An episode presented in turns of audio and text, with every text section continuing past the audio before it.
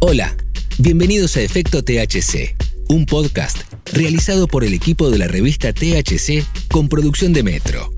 Hoy les presentamos El cannabis y la risa, la divina comedia. Imposible de ocultar. El que ríe último ríe mejor. O el mejor remedio.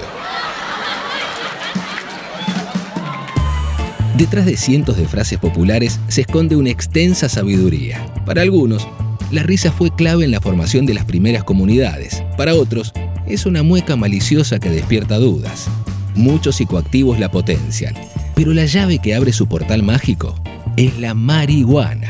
¿De dónde viene su misterioso mecanismo? ¿De qué manera transforma nuestra salud y nuestra conciencia? ¿Por qué se potencian con el cannabis? ¿Dónde se esconden los resortes que las disparan? Del otro lado del mundo, las respuestas parecen condensarse en un milenario proverbio japonés. El tiempo en el que reímos es el tiempo que pasamos con los dioses. En la salud y en la enfermedad. Poco después de que el Homo sapiens comenzó a moverse en grupos, hubo una mutación que nos hizo sonreír más, ser más empáticos. La risa ayudó a que el Homo sapiens formara pequeños grupos para cazar a distancia y soportar la glaciación.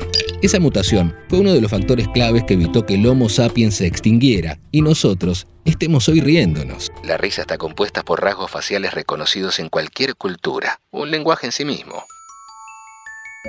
El humano comienza a reír a partir de los tres meses. Es el primer lazo que le permite incorporar de manera emocional los principios del bien y el mal. La risa es anterior a los procesos de conciencia. A ver, decía ajo. Ajo. A ver, decí podcast.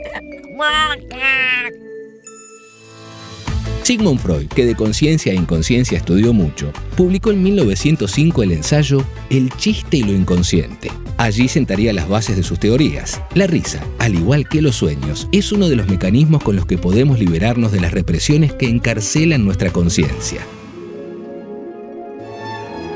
En la risa se dan las condiciones para que una suma de energía psíquica acumulada sucumba ante una libre descarga. Chistes, humor y comicidad. Una descarga que permitía encontrar el placer de nombrar lo reprimido. Durante la risa genuina, que es la que surge sin ningún control, lo que se produce en el cerebro es la liberación de ciertos neurotransmisores como la serotonina y la dopamina, emparentados con los estados de felicidad y relajación. Esa risa que según Freud genera un proceso de tranquilidad hormonal, reduce el nivel de estrés y funciona como una protección del sistema nervioso central. La verdad sobre la risa falsa. Pero la risa no se mueve en una sola dirección. También es capaz de desencadenar un estado completamente opuesto.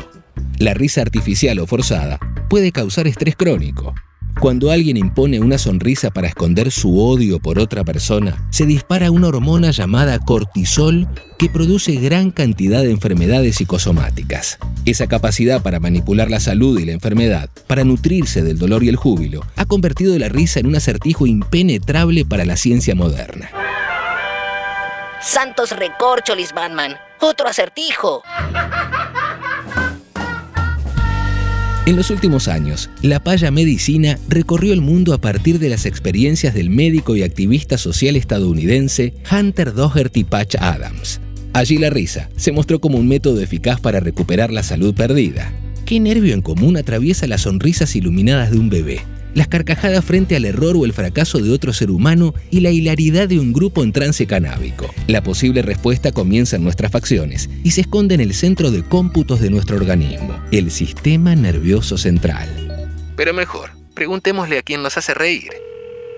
Hola, acá Rada, Agustín Aristarán, me conocen algunos. ¿Es un potenciador para la risa? Por supuesto, porque considero que es un recreo y en el recreo uno afloja y estás más predispuesto a ese momento de la risa, al divertimento, a reírte sin saber por qué te estás riendo. Entonces sí, sin duda, es un potenciador, porque es un potenciador también hacia el juego, a nada, estar relajado y, no estar con la presión por ahí el día a día, un lugar que te saca un poco del eje, siempre rescatado y siempre en ese lugar de paz interior.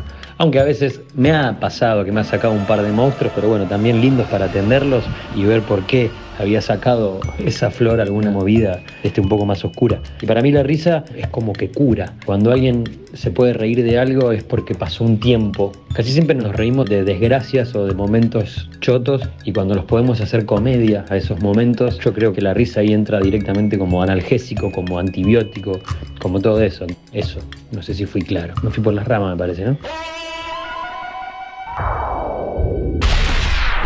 Pochoclos alterados. Hay un efecto de la risa al que llamamos popcorn y que se ve muy claramente en los grupos que consumen cannabis. Esta etapa de la hilaridad comienza cuando alguien del grupo se ríe y después se ríen todos, hasta que ya nadie sabe de qué se están riendo. Salta uno y después saltan todos, como pochoclos en una sartén. A partir de un detonante, te reís ante una pavada de la que estando lúcido, no te reirías. Dentro de esta etapa está la cuestión de necesitar algo que adormezca la corteza prefrontal, que es la que frena nuestros impulsos, y así, la necesidad de liberar lo que está en el interior. A través del cannabis, la risa expone uno de sus sentidos más profundos, su capacidad para convertirse en un canal de comunicación invisible. Existe un grupo de neuronas que se nos encienden cuando otra persona gesticula o se mueve, que son las neuronas en espejo. Esas neuronas se activan con mucha fuerza ante la risa. Estas emociones espejadas se potencian con las sustancias psicodislépticas, el cannabis, el LSD, la salvia divinorum, el MDMA e incluso se incluye el óxido nitroso, también conocido como gas de la risa un poderoso anestésico que comenzó siendo usado para producir la hilaridad en las fiestas que organizaba la realeza inglesa en pleno siglo XIX.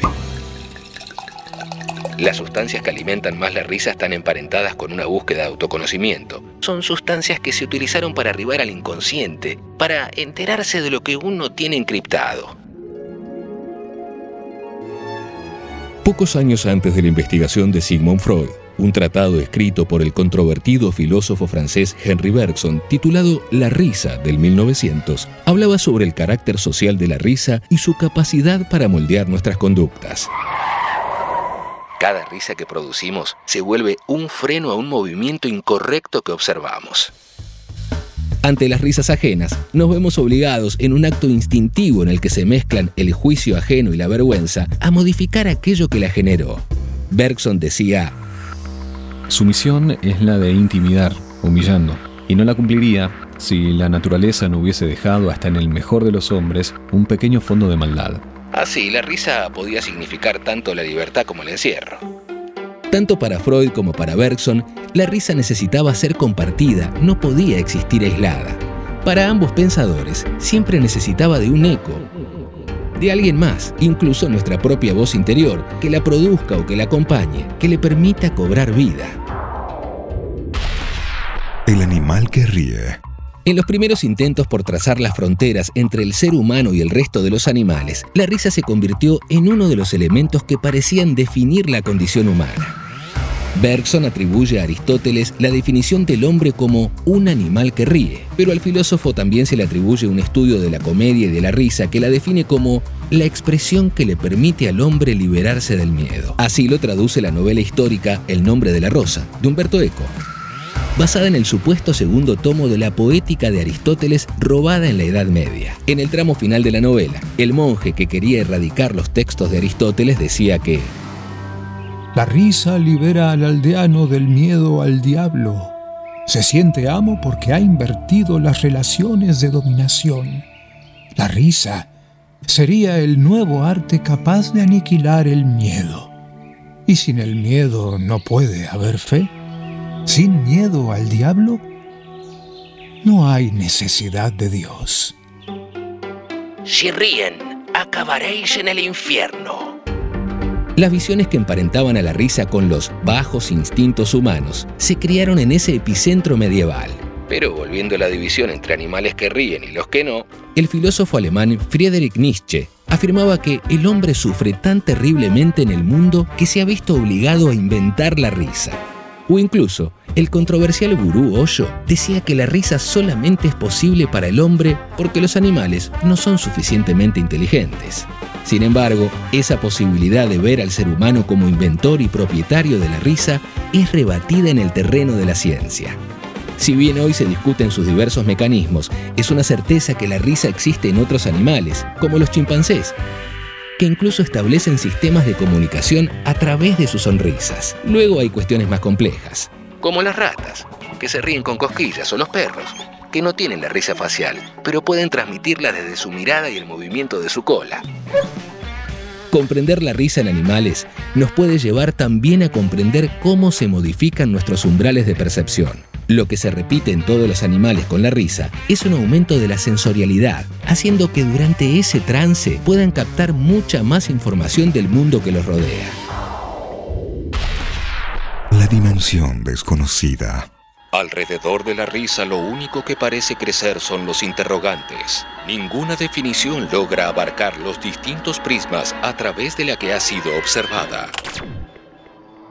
En el mundo oriental, fueron las metáforas las encargadas de asimilar su lugar en la vida humana. Según los textos en los que se asienta la filosofía budista, Buda les enseñó el mundo a sus monjes a través de una flor. Esto provocó la iluminación en ellos. Mediante esa comprensión, los guerreros orientales desplegarían su capacidad para soportar el dolor de entrenamientos y torturas a través de lo que llamaron la sonrisa tibetana. Al interior de las filosofías orientales, dentro del Tao Te Ching y el I Ching, la risa es revestida de un carácter sagrado. En ella está la capacidad de volver a establecer la armonía perdida con el mundo. El abanico de causas y efectos en el que se mueven las risas oscila como un péndulo que puede alcanzar extremos opuestos. La posibilidad de ser generada por el propio cuerpo como un mecanismo de defensa y bienestar parece estar en su capacidad de ser genuina, espontánea, incontrolable, compartida, incluso amorosa. Pero al ser movida por impulsos artificiales o violentos, se convierte en un puente hacia la enfermedad. En el medio, a partir de las experiencias psicoactivas, como los que habilita el cannabis, se revelan los intentos por comprender los misterios de la condición humana. Y la pregunta por esas zonas desconocidas que nos muestra la risa se vuelve entonces la única certeza con la que contamos. ¿Hasta dónde puede llevarnos una carcajada si logramos alcanzar el fondo de su existencia? Hoy les presentamos El cannabis y la risa, la divina comedia. Locución: Eduardo Ferrari, Sebastián Costa, Gustavo Bonfigli y Facundo Reyes. Edición: Metro 95.1. Texto original: Diego Fernández Romeral. Adaptación: Nicolás Carral.